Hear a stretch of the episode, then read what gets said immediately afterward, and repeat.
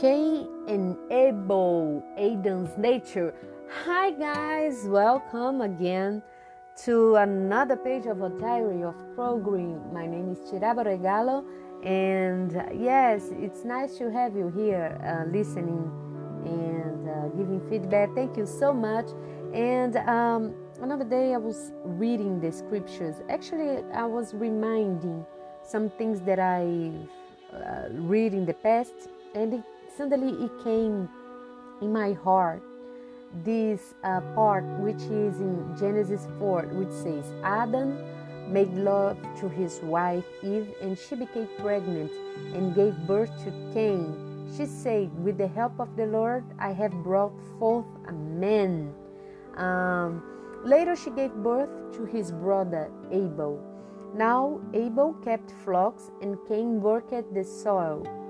In the course of time, uh, Cain brought some of the fruits of the soil as an offering to, Lord, to the Lord. And Abel also brought an offering, fat, uh, fat portions from of same of the firstborn of his flock. The Lord looked with favor on Abel and his offering, but on Cain uh, in his offering he did not look with favor. So Cain was very angry and his face was downcast.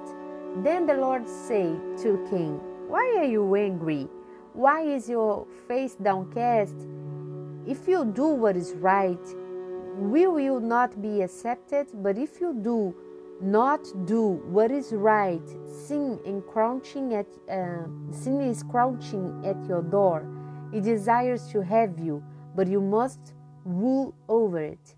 Now Cain said to his, uh, his brother Abel, Let's go out to the field. While they were in the field, Cain attacked his brother Abel and killed him. Um, then the Lord said to Cain, Where is your brother Abel? I don't know, he replied. Am I my brother's keeper? Uh, the Lord said, What have you done? Listen, your brother's blood cries out to me from the ground. Now you are, you are under a curse and driven from the ground, which opened uh, its mouth to receive your brother's blood from your hand. When you work the ground, you no longer yield the crops for you. You will be a restless wanderer on the earth. Cain said to the Lord, My punishment is more than I can bear. Today you are driving me from, my, uh, from the land, and I will be hidden from your presence. I'll be restless wandering on the earth, and whoever finds me will kill me. And then God continues says, saying that He would protect him. So, my point here, guys, uh, is just the human nature, envying and hating, you know, and all those feelings. Uh, the scripture says in, in John, How can you love God that you don't see if you don't love your brother that you see. And what is love? Love, uh, the scriptures in the first uh, Corinthians 13, love is not something that you say like, okay, now I feel love. Love is something that we're supposed to give and not expecting to receive. Love is not something that makes good to your flesh because uh, when implies for you to have patience with others, this is like uh, uh, against the human nature you know forgiven 17 plus 7 uh, plus not multiply it for 7 in a day if a brother wrong you in a day imagine uh, it's, it's, it's, it's like uh, impossible for human nature to practice this. But look at the scriptures. Um, eve was happy. Maybe she had a lot of daughters, you know, and uh, in that time was important to have a man. And uh, if you look to Cain offers, it looks pretty, right? It's fruit, it's like uh, clean. But Abel was something that he needed to to kill. There was blood everywhere, you know, and uh, yet God saw with favor uh, Cain, uh, Abel, sorry, Abel offering. Why? Because of the heart. So, the first thing that I learned here is not about how people see my offering. if it's like a, a, a, dead frog with blood you know it doesn't sound good for you to see that because usually you must agree with me i like to see like a barbecue the, the meat toasted like uh, uh, uh, it's ready to to eat it's not so good for some people even the stomach it doesn't feel good uh, to see you know that dead uh, uh, blood in the, the, the meat that is about to meet to, to eat sorry. So and uh, it continues uh, and uh, he was mad he why are you angry? Your face is downcast you know. He was angry inside because he had like the the description says that uh, did it look at so Cain was very Cain was very angry he was even feelings inside of him you know and he started to think about something.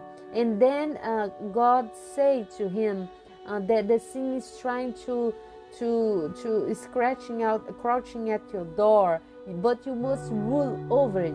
You know, through lives we are exposed to many temptation, many, many, many temptation. It's not only it's the little things, you know, uh, the daily life but it's like God is saying to Cain, you we need to rule over it and deny your flesh or flesh and um, pick up a cross and follow Jesus.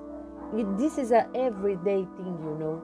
And uh, and then Cain um, did something. He he killed Abel, right? So then God comes to Cain and asks, and you will see it is the same thing that Adam and Eve in the garden. God, I think Cain it must be heard this story so many times how mom and dad wrong God, you know, and the consequence of this. And uh, where is your brother Abel? And then he was rude. I don't know, he replied. Am I my brother's keeper? See the arrogance to, to speak with God, to, to, to talk with God. And then God say, What have you done? Listen, your brother's blood cries out to me from the ground. You know, guys, uh, God already knows everything that we do. When He asks us something, it's like He's giving us an opportunity, a chance to confess our sins. And this is the problem. People that usually uh, think that they don't need to confess sins to one another, as the scripture says in James 5 19, is because they think they are too good, they don't commit sins. And even when they commit sins, it's like it's not even repentance, it's remorse. It's like, oh my God, I thought that I was too good. I'm seeing that I am not good. I am sorry because I am perfect, but you don't see me as perfect. Some people ask you to like apologizing, you know. It's, it don't, it, they don't say this word, but you can feel it. They don't repent. You know why they don't repent? Because they keep on doing the same thing. The word repentance comes from turning away and moving the direction. So it's like a road. You are going some, oh, okay, I'm going to, I don't know, to New York and then I, I see in the GPS, oh, I am in the wrong way. Then uh, wrong way, so you turn it on, turn it like you turn around your car, and then you get the highway, the right highway. So it's changing behavior. It's not even about words, you know. One example of this is the two brothers when uh, a dad, the Jesus saying this story that a dad uh, call call up uh, the brothers, you know, to, to work. And one say, yes, I will go, excited. And then the other say, no, I won't. But in the other day, the one that say yes did, didn't appear, and the other that didn't say, that did say no, didn't appear. So it's not about words. It's not about how pleasant it sounds your offering, you know, to the Lord. And also scripture says, Jesus says that you if you have something against your brother, lay down your offering, go fix yourself with the brother, and then you come to do the offering to the to the Lord, you know. So, yes, guys, yes, this is really, uh, we need to check our lives daily and check if he, the first thing you know about Adam and Cain is hiding. Every time we hide ourselves, every time you want to run away of situations, uh, to resolve things, to hide. Even in social media, people try to hide it. Imagine this: social media is a place where people expose themselves, right? If you don't not want to expose yourself, you shouldn't be there. But uh, some people think that they are too clever, that they hide. It's impossible for you to hide something in there. So uh, it's like this: it's impossible for you to hide something from God, who you really are. And also in James 4 says like this what cause cause fights and quarrels among you don't they come from your desires that battle within you? You desire but you uh, do not have so you kill. Look it's, is cain yeah? You covet but you cannot get what you want so you quarrel and fight. You do not have because you do not ask God. And also, guys, uh, there's a thing uh, maybe you get what you want, but the peace that comes from above only comes from a mind that is clean before God. And I know you may compare this. Some people, uh, it sounds like they are cold, they have no feeling, they never repent, and they seem to be okay, but deep inside they are not they don't have peace of mind. They can, can pretend, they can put the mask, but they cannot have the peace of mind of a life that has integrity. As we say in the previous episode, integrity means to be separated, which means to be holy. And to be holy is not to be perfect, is confess daily your sin, is wash your clothes before the Most High King every day. So, yes, uh, I hope uh, each one of us can examine our hearts, our intentions, and the things that we think that we do for God. Honestly, I don't think we we can do nothing like nothing related to ministries is about relationships with God. It's just servant and we are children.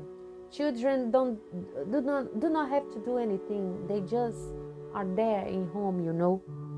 And they look like the, the, the parents. So yes, may God help this generation to not hide themselves to not try to block God, to ignore like Cain ignore God's message. You know when you are talking with someone in uh, those uh, chat uh, conversation like WhatsApp, Messenger, you know, and you ask something, people you say hi, people don't reply you back. It's frustrating, right? You feel rejected so uh, I hope this generation um, don't see how easily we people replace one another in social media. You know, it's like everything is like it's not. There is no constancy in in, in relationships anymore. So I hope honestly that in this generation we grow uh, taking responsibility responsibility for our actions and recognizing who we are uh, naked before God because we cannot hide anything, any thought from God. So, yes, I hope this bless you. I hope you have a beautiful night. It's night at my side or morning at your side. I don't know what time you are listening to this. But yes, I do hope that you have an amazing experience with God and let us be clean by His word. Yes? So, see you in the next page. Bye bye.